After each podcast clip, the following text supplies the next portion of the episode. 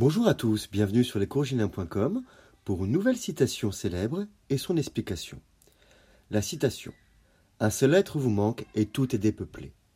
Cette citation extrêmement connue est de Lamartine, tirée de son recueil Méditation poétique du poème L'isolement, paru en 1820.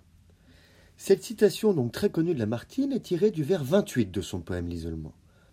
Dans ce long poème, Lamartine, seul face à la nature, pose, comme dans d'autres de ses œuvres, la figure du personnage romantique, solitaire dans une époque dont il se sent étranger. Ici, en plus, son lyrisme élégiaque se développe par la mélancolie et la tristesse de la perte de son amante, Julie Charles, en 1817, morte de la tuberculose. Il regrette son absence. Le poème constitue alors un moment de recueillement, dans une nature sublimée qui devrait lui provoquer des émotions, mais finalement le laisse insensible face à la douleur de sa perte.